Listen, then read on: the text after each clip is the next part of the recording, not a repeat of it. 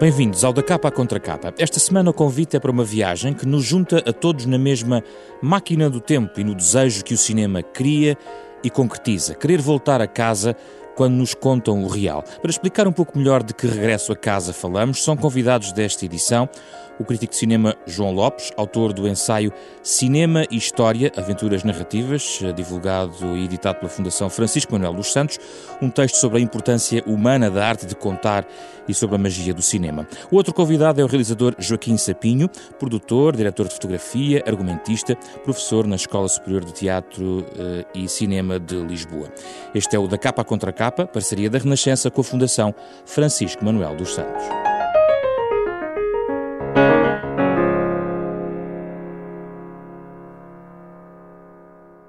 Bem-vindos, João Lopes, Joaquim Sapinha, com muito gosto que os recebemos nesta edição da Capa Contra Capa. Uh, vamos falar então sobre o cinema nesta perspectiva escolhida por João Lopes para o seu ensaio que tem a ver com a história. Uh, João Lopes, a história e as histórias, histórias com H, história com H grande, história com H pequeno. Uh, muito rapidamente, como é que o cinema se cruza com a história? Eu apetece-me dizer que escrevi este livro procurando demonstrar uma, uma contradição, se calhar insustentável. É que o cinema histórico não existe. no sentido em que, uh, julgo eu, é importante contrariar aquele, aquele clichê que nos leva a pensar ou a dizer que se faz cinema histórico quando se reconstitui qualquer coisa. Um lugar, uma época, uma ação. E, uh, para responder à sua pergunta, creio que a ideia forte é precisamente essa, de que a relação com o, o cinema e a história é uma relação sempre do, do, presente. Não é uma mera atualização de um passado, de qualquer passado, mas é qualquer coisa que resulta da maneira como vivemos o presente e que, remetendo-nos para um passado mais ou menos distante, mas pode ter sido a semana passada, nos leva a repensar o nosso lugar neste presente. Ou seja, está muito longe de nos circunscrever ao tal filme histórico, aquilo que Exatamente. consideramos como filme histórico. Exatamente. Uh, aliás, uh, o, tive a preocupação uh, de, de, passar a ideia de que muitos filmes recentes são exemplares nessa discussão do que é a história, porque mesmo quando, eu diria, sobretudo quando lidam com questões cuja complexidade está longe de, de estar encerrada, de serem passado absoluto, digamos assim, nos levam a perceber que um, a relação com a história é uma relação um, em constante atualização.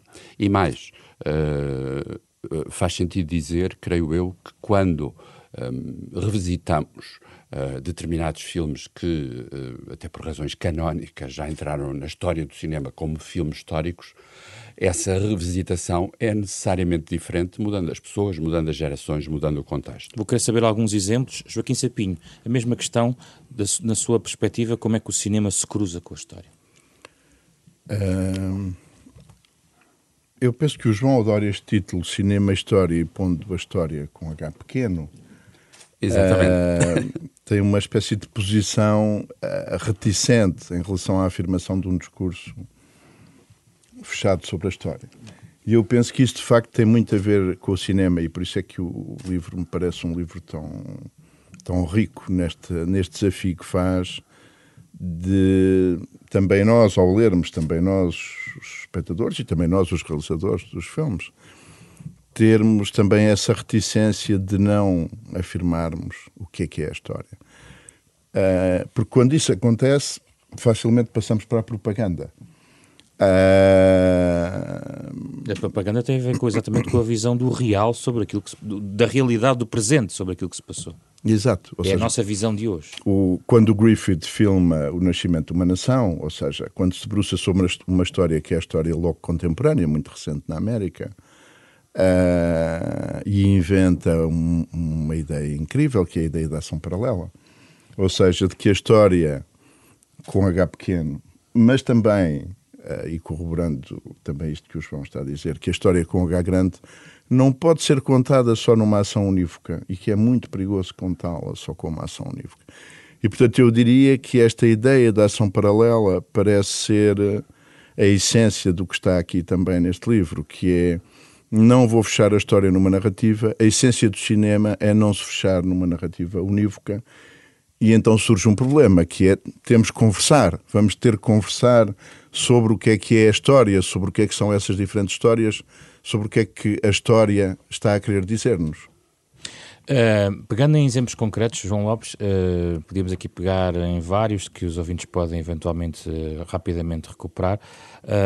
por exemplo, um caso, às vezes a história traz polémica consigo e realizadores querem revisitá-la a partir do momento atual, partindo da sua tese. Vou dar o exemplo do JFK.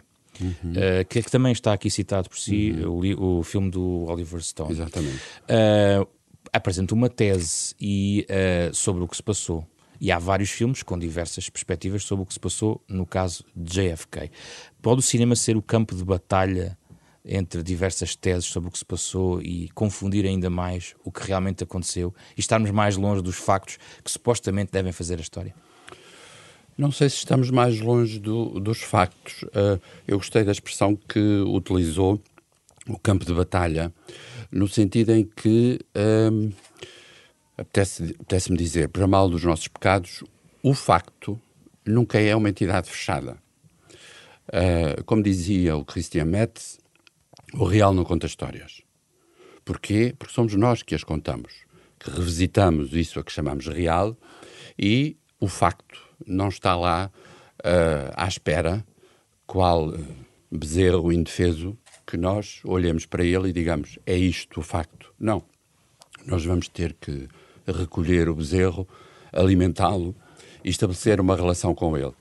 E o exemplo do JFK é, de facto, modular, porque, uh, enfim, retomando uh, um pouco a, as intenções do, do Oliver Stone, embora um filme não se esgote longe disso nas intenções do seu realizador, mas ele dizia, e com toda a justificação, porque o filme é, digamos, o, a maneira de sustentar esse discurso, que não tem maneira segura, definitiva, de demonstrar que houve uma conspiração uh, para assassinar o presidente Kennedy, mas, precisamente quando revisita os factos, é legítimo construir um discurso sublinhando essa probabilidade, que terá havido uma conspiração.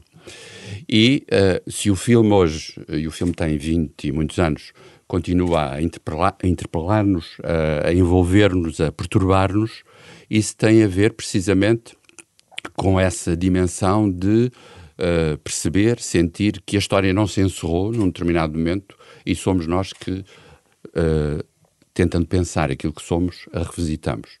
Aliás, uh, as, as, suas observações fazem-me lembrar um outro exemplo que as pessoas ainda não conhecerão, porque é um filme muito recente, passado no Festival de Cannes, uh, e que vão conhecer certamente uh, nos próximos meses, mas eu creio que o exemplo é suficientemente sugestivo para eu o citar aqui. É o um novo filme de Spike Lee, que se chama Black Clansman, e que é um filme que parte de um facto verídico, uh, que tem o seu quê de burlesco, e que eu posso resumir dizendo que nos anos 70 um, um agente da polícia na Carolina do Norte um, viu no jornal um anúncio de angariação de militantes da Ku Klux Klan com o número de telefone e decidiu telefonar para se inscrever, esquecendo-se que a cor da sua pele era negra.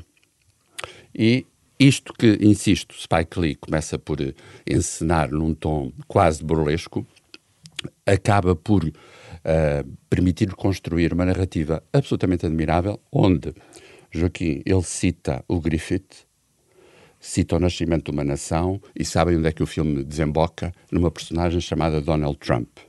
Ou seja, a história é este tecido de factos, de memórias, de hipóteses, de pensamentos que dialogam uns com os outros e que, de alguma maneira, obrigam, obrigam no sentido mais criativo do termo, o autor a perguntar qual é o meu lugar na história. E onde, é, onde está o real, onde está o, o documentário, onde é que entra a ficção, Justamente. o filme. Há aqui um conjunto de barreiras difíceis de, de marcar. Joaquim Sapinho, gostava de ouvir sobre esta reflexão. Uh, eu acho que é o, o, o livro do João também vai nesta direção, ou seja, de perguntar uh, quais são os dispositivos que nos interpelam em relação ao que está a passar, ou seja, os dispositivos como instrumentos para nós próprios compreendermos esse real. E é como se o cinema fosse, uh, para nós, para as pessoas que nasceram no século XX, uh, um instrumento prodigioso, porque obriga a uma certa distância. Ou seja, não é possível, mesmo num documentário, mesmo o Rossellini, que foi quem atingiu o limite deste problema, ou quando eu filmei na Bósnia, a pessoa está ali um bocadinho depois, não é? mas não está exatamente sobre. O, na Roma, Cidade Aberta, um bocadinho mais sobre. Não é? O, o Rossellini está um pouco. Mas é como se o cinema obrigasse a uma espécie de deslocação, um bocadinho que obriga a que a pessoa já não possa dizer que está exatamente síncrona com o que está a acontecer. Aconteceu o mesmo quando estou a filmar a Guerra da Bósnia, ligeiramente no fim, não é exatamente a uhum. coisa. Mas é Deixa-me essa... só lembrar que podemos citar também o exemplo extraordinário do Alemanha Ano Zero. Exato, o Alemanha Ano Zero e o, e o, e o outro filme do do Rossellini com os episódios, que o é Paisá. o Paisá, uhum. que é talvez ainda mais perto uhum. da, do acontecimento. Mas eu acho que o que é extraordinário no cinema é não é exatamente o acontecimento. E, portanto, isso obriga ao tal ponto de vista, não é? Quando nós passamos para o dispositivo de televisão, há uma espécie já de coincidência, de sincronismo entre o momento e a, a figuração desse momento. E, evidentemente, o cinema depois vai ter que acompanhar a figuração disso, mas sempre um pouco atrasado, não é? Sempre um pouco esta sorte que o cinema tem de não conseguir coincidir. E agora, com as, novas, com as redes sociais, a própria televisão ficou ultrapassada, no sentido em que as redes sociais criam o próprio evento e não apenas a coincidência com o evento.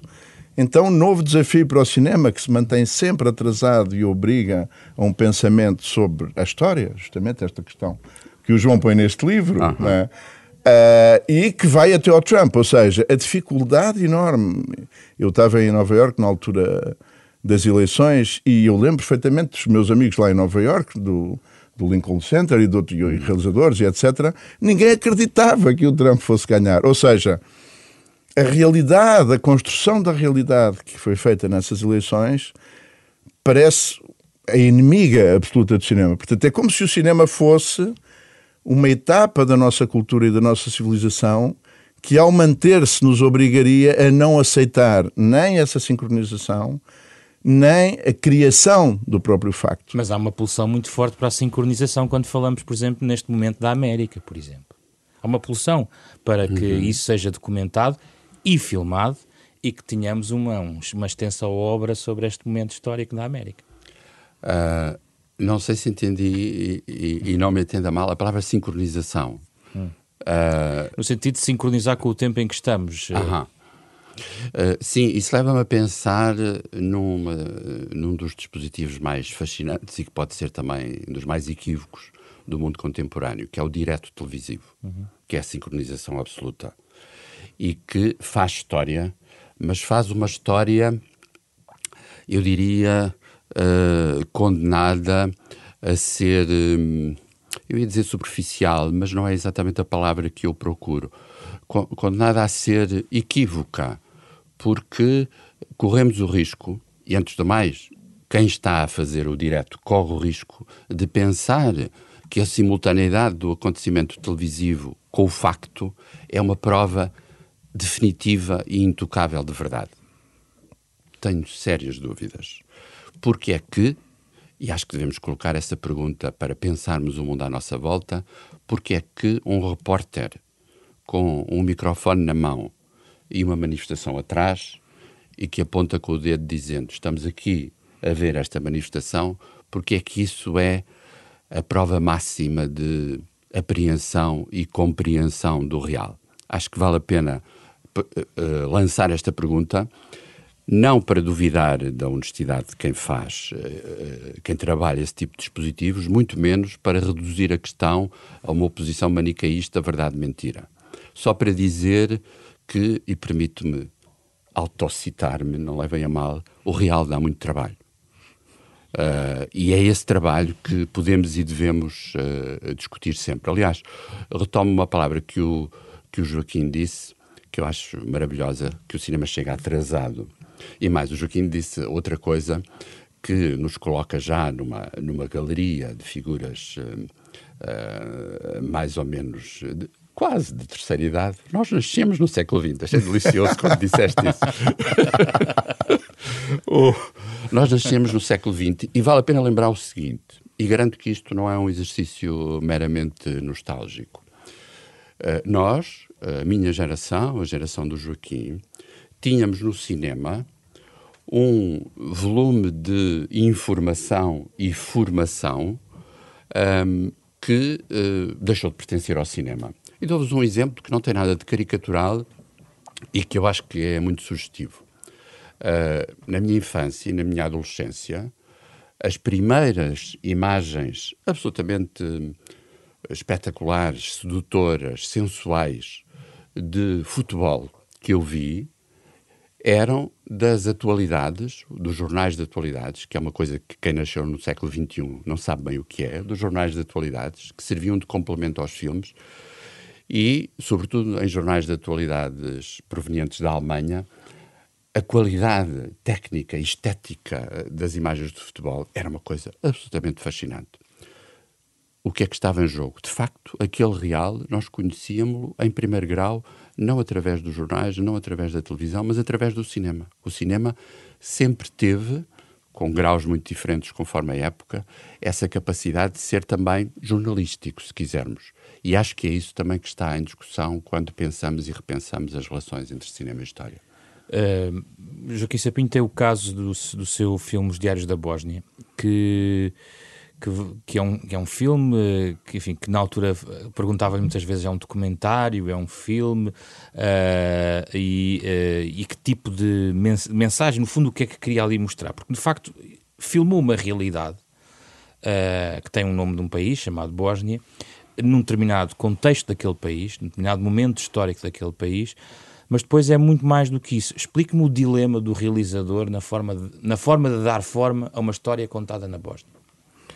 Eu acho que, e este diálogo também, que já tem anos com o João Lopes, uh, uh, eu não sabia o filme que estava a fazer. Né? Ou seja, uh, verdadeiramente um filme é uma viagem que se faz e que não sabe exatamente qual é essa viagem. Ao contrário de quando já se tem determinado o que é que se quer dizer. O que aconteceu foi que eu e o Jean-Luc Godard fomos convidados para ir à Bósnia, apresentar cada um de nós um filme. O Jean-Luc não apareceu, eu fiquei ali um pouco assustado e pendurado e apresentei os dois filmes e o que é que eu estou aqui a fazer? Quer dizer, põe-se uma questão uh, que eu diria que é moral, mas começa por ser artística. O que é que eu estou aqui a fazer na Bósnia? Está a haver uma guerra, estas pessoas estão a morrer e a matar-se Uh, e eu sou o quê? Uma testemunha? Uh, qual é o meu jogo aqui? O que é que é? Eu sou um europeu? Lembram-se, na altura era a questão se Portugal pertencia à Europa, não é? Era uma questão fundamental que se punha. E a Bósnia? Pertence? E eu pertenço à Bósnia? Quer dizer, qual é a pergunta? Nós começamos a pôr uma série de perguntas e eu disse assim: ok, mas uh, eu posso dar testemunho. No fundo, é a questão que tu estás a levantar. O que é que o cinema vai fazer? Como é, que eu, como é que eu fabrico uma imagem a partir disto? É, do que está a acontecer. Mesmo que eu não seja um jogador direto do jogo, o que é que eu vou fazer? Uhum. E o que aconteceu em concreto na Bósnia foi, ao começar a filmar, o que eu descobri foi justamente ao longo dos anos, depois na montagem, a verdadeira viagem foi depois a montagem, o que eu descobri foi o meu ponto de vista. E, ou seja, de que o filme não poderia ser senão o meu ponto de vista sobre aquela guerra e não um discurso, qualquer que ele fosse, sobre aquela guerra. E daí eu ter que ter voltado às minhas notas, que fui escrevendo na altura, e aceitar que o que estava filmado era apenas um diário sobre o que eu tinha vivido na relação com aquela guerra. Portanto, o que eu estou a passar com o filme, e é esta questão que estamos a, a dialogar, não é a realidade, não é sequer a história, mas é um testemunho dos factos que aconteceram. E, Joaquim, eh, eu estava a ouvir-te e, e, peço licença para citar um outro exemplo, porque tu estás, no fundo, a sublinhar a dimensão inevitavelmente subjetiva de qualquer aproximação. De facto, não nos despimos da nossa identidade uh, quando fazemos um trabalho desses, e é bom que não o façamos, porque senão não temos existência. Eu, o exemplo que eu vos queria citar é o seguinte. Uh, eu estive na Bósnia em 1996 a acompanhar aquele que foi o segundo Festival de Cinema de, de Sarajevo e lembro-me que uh, entre um, os vários uh, lugares da, da cidade de Sarajevo que fui, fui ao, ao hotel, ao Holiday Inn, onde, como é sabido, aliás, o hotel adquiriu uma dimensão, eu diria, quase mitológica, um, a esmagadora maioria dos jornalistas vindos de fora se, se hospedava. E uh, no meio do, dos tiros, o Holiday Inn, de algum modo, resistiu. Uh, e foi uma imagem muito forte que, que me ficou. Poucos anos depois, uh, um cineasta inglês chamado Michael Winterbottom, que aliás é um cineasta muito interessante, Uh, fez um filme eh, chamado Welcome to Sarajevo, hum. que é precisamente um filme sobre o cerco de Sarajevo e, em particular, sobre as vivências de um grupo de jornalistas. E, um, sem querer eh, menosprezar ou minimizar as, as virtudes do filme, eu, como espectador, e ninguém me pode substituir, não detenho uma verdade absoluta, mas eu sou, sou eu e não o espectador do lado estava a ver o filme e senti uma resistência enorme ao filme. Porquê? Porque o Interbottom filma o, uh, o hotel cercado e depois a construção narrativa, a ligação física. Não estou a falar de nenhuma perspectiva teórica ou num balanço dos factos. A ligação física com o resto da cidade é completamente falsa. Fake news no cinema. Exatamente. É isso? Exatamente. Ou seja, eu estava a olhar com o meu olhar de espectador, com uma história própria. De quem lá esteve. De quem lá esteve. E eu faço questão em dizer isso.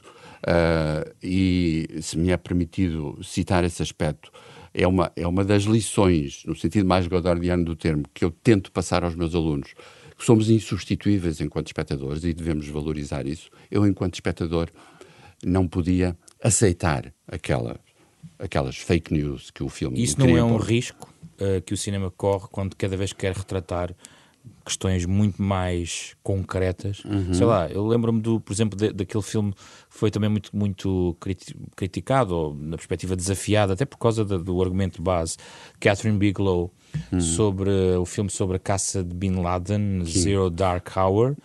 Uh, que tá, há sempre um, um, argumento e um contra-argumento, e, uhum. e, o uhum. filme pode-se perder no meio disso tudo. Podemos nos perder na discussão sobre se aquilo é real ou não é real e perder até o fio da narrativa, da construção das personagens e tudo aquilo que, que está à volta do filme, João Lopes. Uh, sim, sim e não. Uh, eu não quero fugir à sua questão, mas sim e não, porque também, voltando atrás e em defesa de, de Winterbottom, não posso deixar de reconhecer que uh, no filme dele há uma, uma vontade, eu diria uma urgência de pensar aquilo que aconteceu em toda a sua complexidade. E, evidentemente, não se pode reduzir um filme à sua verdade física, uh, ge geográfica. Uh, insisto nesta ideia, era eu, enquanto espectador, que resistia a isso. O filme da Catherine Bigelow parece-me ser, nesse aspecto, uh, muito mais livre, porque não é, não é um filme que uh, se queira impor ao espectador em nome de uma, de uma verdade descritiva. é um filme que, um, no fundo, um, coloca a questão de saber quem participou naquela ação estava a corresponder a que ideias ou que ideais. E mais, que o faz a partir de uma coisa que hoje em dia se discute muito e cuja complexidade eu também não queria de modo nenhum reduzir, que o faz a partir de um ponto de vista feminino. E faço questão em sublinhar a palavra feminino, que não é exatamente o mesmo que feminista. Joaquim Sapinho, muitas vezes nós estamos a falar da história, às vezes com H grande, mas são as pequenas histórias, o anónimo, às vezes, que está que, que, o, que, o, que o filme nos leva a determinado contexto, ou até em contexto nenhum, mas as histórias uh, individuais e anónimas que fazem muitas vezes uh, os argumentos são essenciais também para marcar o ar daquele tempo, no fundo. Joaquim Sapinho, como é que olha aqui para essa textura de, de, pequeno, de personagens que depois acabam por construir o, o filme e levá-lo para esse momento histórico. É um outro cruzamento de histórias. É histórias com H pequeno, mas decisivas muitas vezes. O, mas em relação a este filme em concreto... Em relação à forma como o cinema se lida, uhum. lida com a história, uhum. a partir de pequenas histórias e não da grande história uh, filmada com grandes detalhes em relação a reis e rainhas. Eu acho que uh, o João, quer no livro, quer há pouco, quando estava a falar sobre o problema de nós estarmos uh, a coincidir, uma imagem estar a, a coincidir com um acontecimento histórico, e portanto, como é que nós lemos essa imagem a partir desse momento que coincide, e como é que o, o cinema se relaciona com isso. Uh, o que podemos dizer em concreto, e isto é verdade para qualquer filme, e nesse sentido todos os filmes são históricos, é que algo vai ter que estar em frente à câmara. É? é? necessário uma câmara e é preciso pôr algo em frente à câmara. E, nesse sentido, uh, nós agora também já conseguimos olhar para os filmes com esta distância de um século de cinema e ver que os filmes, eles próprios, são uma matéria histórica e não apenas aquilo que eles retratam.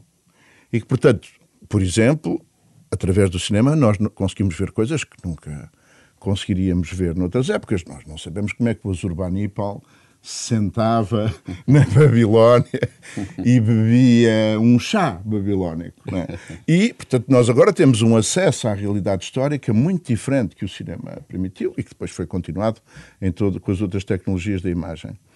Mas o problema, eu acho que essa era a questão que tu estavas a levantar e que entronca com esta pergunta também, uhum. é, ok, mas qual é o sentido? O que é que isto quer dizer? É? O, que é que, o que é que esta imagem nos quer dizer? Ora, a verdade é que não sabemos. E a verdade é que isso que nos está a dizer muda. Não é a mesma coisa. Uh, e, portanto, de facto, é um exercício tremendo para um jornalista, um exercício de risco, quase tipo tourada, se quisermos vê-lo pela positiva, de estar em direto a fazer a hermenêutica sobre o que é que está por trás dele a acontecer. Se nós voltarmos à Bósnia, e, por exemplo, no meu caso, que tive este trabalho de anos e anos e anos, uh, e, por exemplo, se nós fizermos um raccord vertical com uh, a submissão do Ulbeck, por exemplo, é? e em que o Ulbeck faz uma espécie de fantasia histórica em que vê a França, vê a Europa como uma civilização islâmica. É impossível para nós, os três que estivemos na Bósnia, dizermos assim, ok, mas eu estava a ver isto quando estive na Bósnia, ou seja, é impossível não fazer a pergunta e é possível, e é quase impossível não dizer, ok, o primeiro sinal desta pergunta que está a colocar o Ulbeck. Eu vivia na Bósnia, mas eu estava a vê-la na altura, o próprio Ulbeck estava a vê-la na altura. Ou seja, os sinais entre nós, estes sinais entre nós, justamente a questão que o João estava a pôr e que me parece tão rica e que tem que ver com esta pergunta é. Sim, mas eu não estava a ver o que é que queriam dizer estes sinais. Eu só mais tarde é que vou ver o que querem dizer estes sinais. Outro exemplo uh, ridículo. É? A primeira lei uh, racial nazi, em, logo em 33, é de que os judeus eh, estão proibidos de ter gatos. Uhum. E as pessoas, quer dizer, gostam de gatos. É? uns gostam de judeus, outros não gostam de judeus. Mas na altura, os judeus entregaram os gatos. E não se conhece protestos sobre o facto de uh, isso ser uma coisa horrível. Ninguém estava preocupado com os gatos. Mas foi a primeira lei para um caminho que foi o caminho que levou aos Auschwitz. Uhum. E a passagem do tempo leva-nos a reavaliar Exato. o Portanto, facto. o que é que significa uhum. a imagem, o que é que significa aquele filme, o que é que. Uhum. Uh, o Godard, por exemplo, está obcecado com isto, com a própria ideia de história do cinema. Ou seja, Sim, claro. uh, a novela vaga, a nova vaga quando ele depois faz o, o Novel Vague, justamente, o uhum. filme, ele diz: não, não era uma nova vaga. Era a última vaga. Era a última vaga. Uhum. A própria história do cinema se reescreve com esta ideia de que afinal nós não sabíamos. Aliás, essa reescrita, se me é permitido citar mais um exemplo, que eu, que eu refiro imensas vezes nos mais diversos contextos. Um, o, em 2011 uh, comemoraram-se os 35 anos do Taxi Driver. E eu tive a sorte e o privilégio de assistir à projeção da cópia restaurada do, do Taxi Driver. Foi das primeiras cópias em quatro capas, que é uma coisa que, que hoje já entrou na, na gíria. Um, e assisti a essa sessão no Festival de Berlim e esteve presente o uh, argumentista do filme, Paul Schrader, grande cineasta também, na minha perspectiva, e que disse uma coisa que eu nunca me esqueci e que eu cito insistentemente porque uh, nos ajuda a pensar nesta, nesta voragem do tempo que o, que o Joaquim estava a comentar. Uh, uh, e que tem a ver precisamente com qualquer dimensão do tempo e com o seu relativismo. Ele disse o seguinte: estamos aqui em 2011 e estamos a, a assinalar 35 anos. Pode parecer muito, pode parecer pouco, mas reparem, chamava ele a atenção, reparem como as medidas de facto são relativas. Nós, e estava-se a referir, obviamente, à equipa dele, quando fizemos o Taxi Driver em 1976, tinham passado também 35 anos sobre um filmezinho chamado Citizen Kane, O Mundo a Seus Pés, de um tal Orson Welles. E esta ideia muito simples, que é uma ideia de atenção ao calendário, antes do mais, permite-nos perceber que estamos constantemente a refazer o nosso calendário, o calendário dos filmes, porque além, dos, além do mais, os filmes têm essa capacidade de uh, serem o eterno presente. Eu acho que as pessoas às vezes não, não pensam bem quando dizem ah, revi o filme tal, tão diferente. Não, o filme está igual seja em projeção, em DVD, em streaming, legal ou ilegal, as pessoas é que estão diferentes.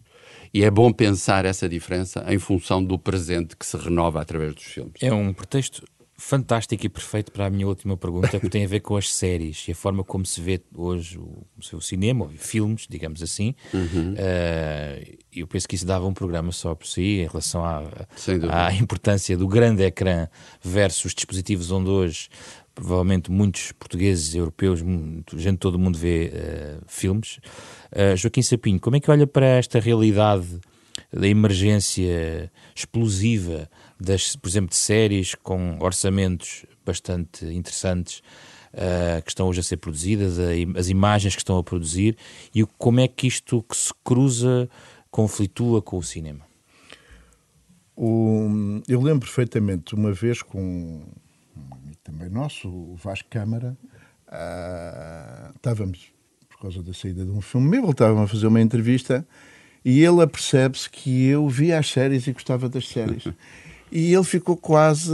Foi um, muito foi um escândalo? Muito surpreendido. E depois até fizemos uma, uma. Ele fez uma grande entrevista só sobre este assunto e nunca se tinha falado deste assunto. Cá.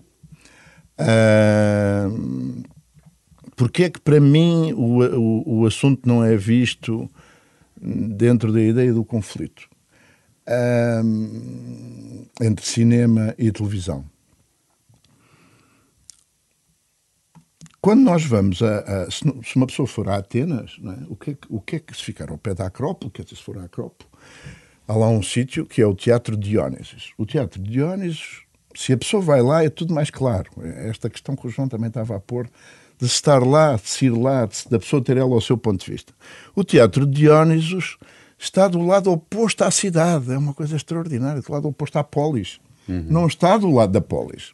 E era um templo. E nós lemos as peças do Esquilo, daquilo, não somos especialistas, nem sabemos grego uhum. antigo, e conhecemos esta unidade que as peças têm de uma hora e meia, duas horas. Não é? Mas a pessoa estando lá, pensando um pouco mais sobre aquilo, pensando nesta, por um lado, oposição à polis, o que é que significa estar do lado oposto à polis? Esta coisa também é muito difícil de pensar. A arte está do lado da polis ou está do lado oposto à polis? E, na minha ignorância, é? aquela coisa que o Einstein dizia que o universo tem duas características, por um lado é infinito e por outro lado nós não o conhecemos, nunca o poderemos. a ignorância é cósmica, não é? Certo. E eu começo a pensar nesta coisa, não, não conseguia parar de pensar no que é, o que é o teatro, no que é que é. E, afinal, as peças para um ignorante eu posso dizê-lo, nunca era passada uma peça, eram sempre três peças. Uhum. Eram sempre trilogias. O Orestes são três peças. Claro, nós lemos uma, pensamos no. Mas eram três. Eram três e eram passadas num festival. No Festival Diónisos. Ou seja, eram três vezes 10, 15, 20, era um mês inteiro a ver as peças. Então, o João também fala disto e sempre falou desta nossa necessidade de ter histórias e de viver com histórias e de vermos essas histórias encenadas. Uhum. Portanto, há esta beleza incrível da hora e meia, que é também a medida da sonata, é? que é a medida da peça e que é a medida do filme.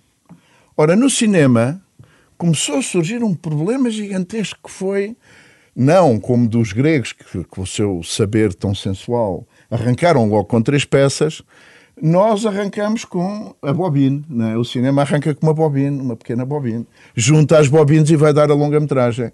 Mas o louco do Griffith, logo desde o início, diz: Mas porquê é que eu, ele que inventou a hora e meia? É? Ele inventou o modelo do cinema na hora e meia, o Griffith. Mas logo o próprio Griffith disse: está bem, mas não é bem isto que eu quero. Não é? E faz o Intolerance com aquelas horas todas, colapso. Não, não, não foi o Andy Warhol. Mais tarde, o Coppola, outros grandes cineastas vão sentir o mesmo problema. Mas como é que eu, afinal, o Godfather, quando ele faz o 2, é uma invenção única na história do cinema, porque ele vai fazer a prequel e a sequel do 1.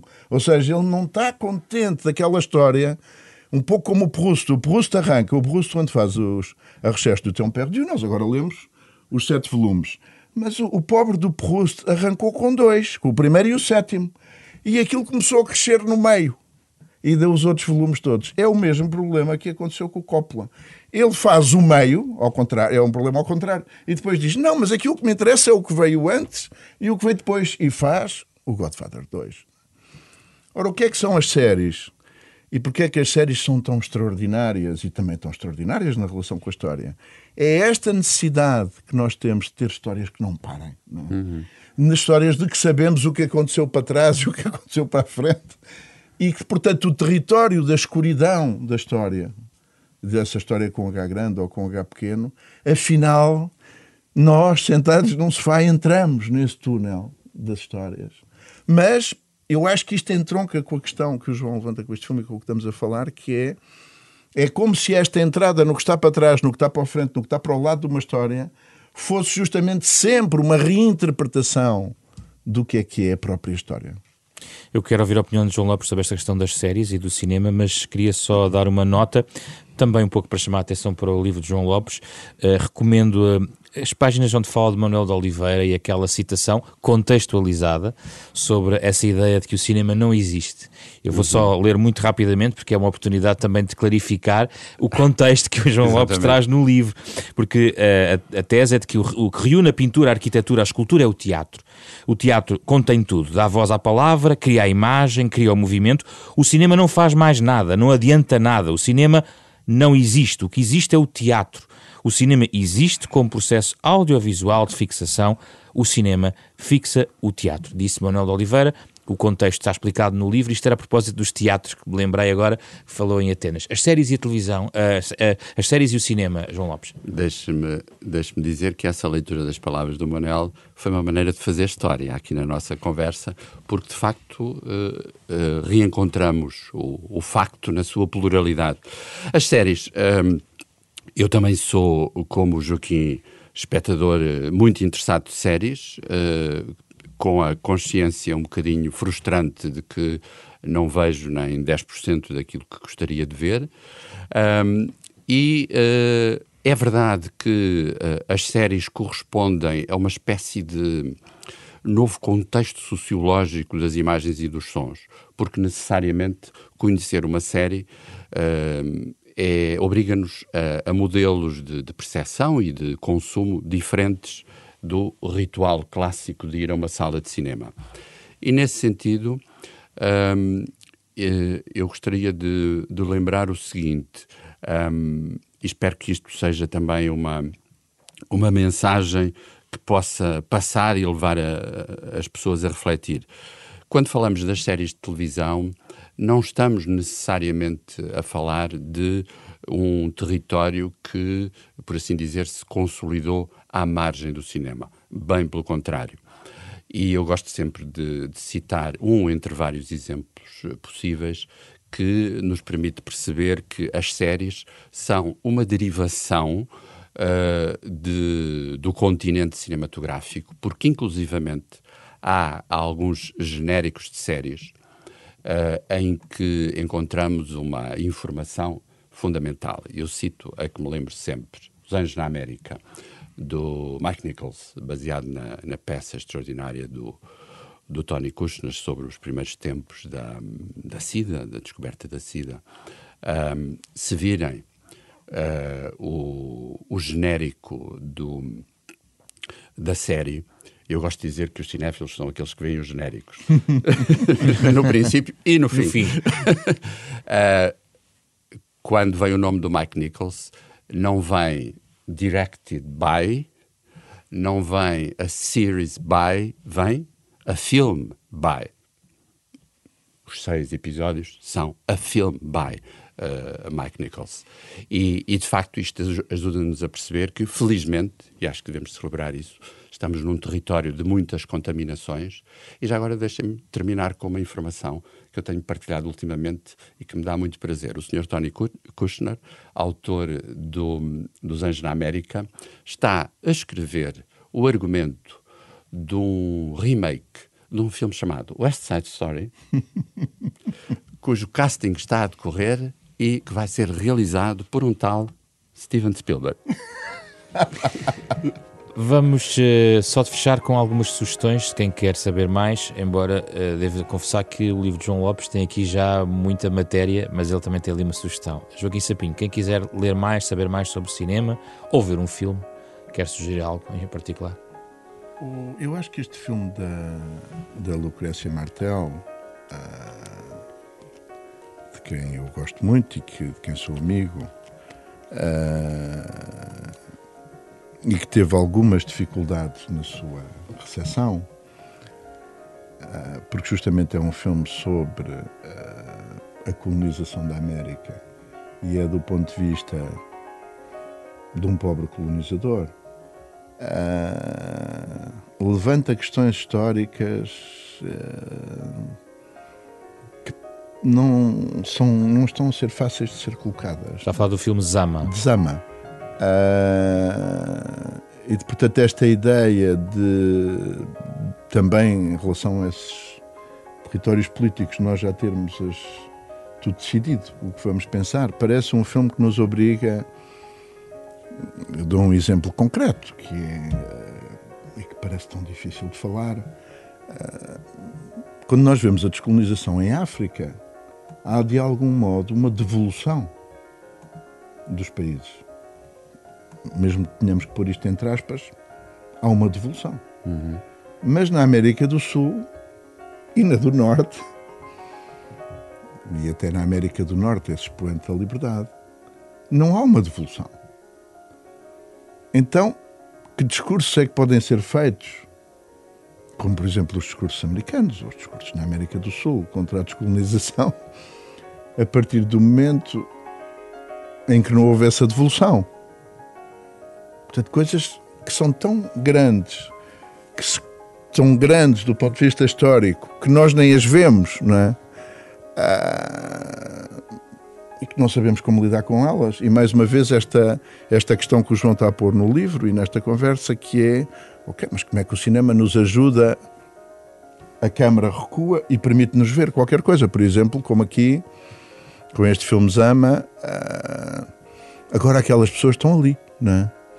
Ou este livro que saiu agora, tão difícil para a América, aliás, a New Yorker voltou agora a falar do livro, que é um livro em que se vai ver que o Hitler se inspirou no genocídio dos índios para justificar tudo o que fez na Alemanha, por exemplo. É? Então, o que é que é o que é que é a história? Ou seja, como é que as, estas obras nos obrigam a confrontar-nos com a ideia, por exemplo, de que uma América que nós, desde pequenos, vimos como um símbolo da liberdade, é? e que agora também verificamos que não é, como é que a América, afinal, é desde a sua origem o quê? Uhum. João Lopes, a sua sugestão. A minha sugestão é musical. Trouxe aqui a banda sonora do Lawrence da Arábia, filme de 1962, de, de David Lean, uh, e uh, sugiro que, que escutemos um bocadinho, lembrando também o zigue-zague da história. O Sr. Maurice Jarre, extraordinário compositor, uh, digamos assim, formado na, no grande património clássico e atrevo-me a dizer sinfónico da, da música, tem como descendente um símbolo da música eletrónica, Jean-Michel Jarre. E eu acho que esta, esta dicotomia que o próprio jogo das gerações no, nos mostra uh, é muito revelador daquilo que está, que está em jogo e uh, eu gosto de dizer, para quem nunca viu o Lawrence da Arábia, uh, que dura cerca de 3 horas e meia, é tão fascinante que vão ver, parece uma notável curta-metragem. João Lopes, João Quissapinho, muito obrigado pela vossa presença no Da Capa à Contra Capa, um programa da Renascença em parceria com a Fundação Francisco Manuel dos Santos. Pode ouvir sempre ao sábado às nove e meia da manhã, de novo em podcast, em versão integral, nas plataformas digitais habituais ou em rr.sap.pt.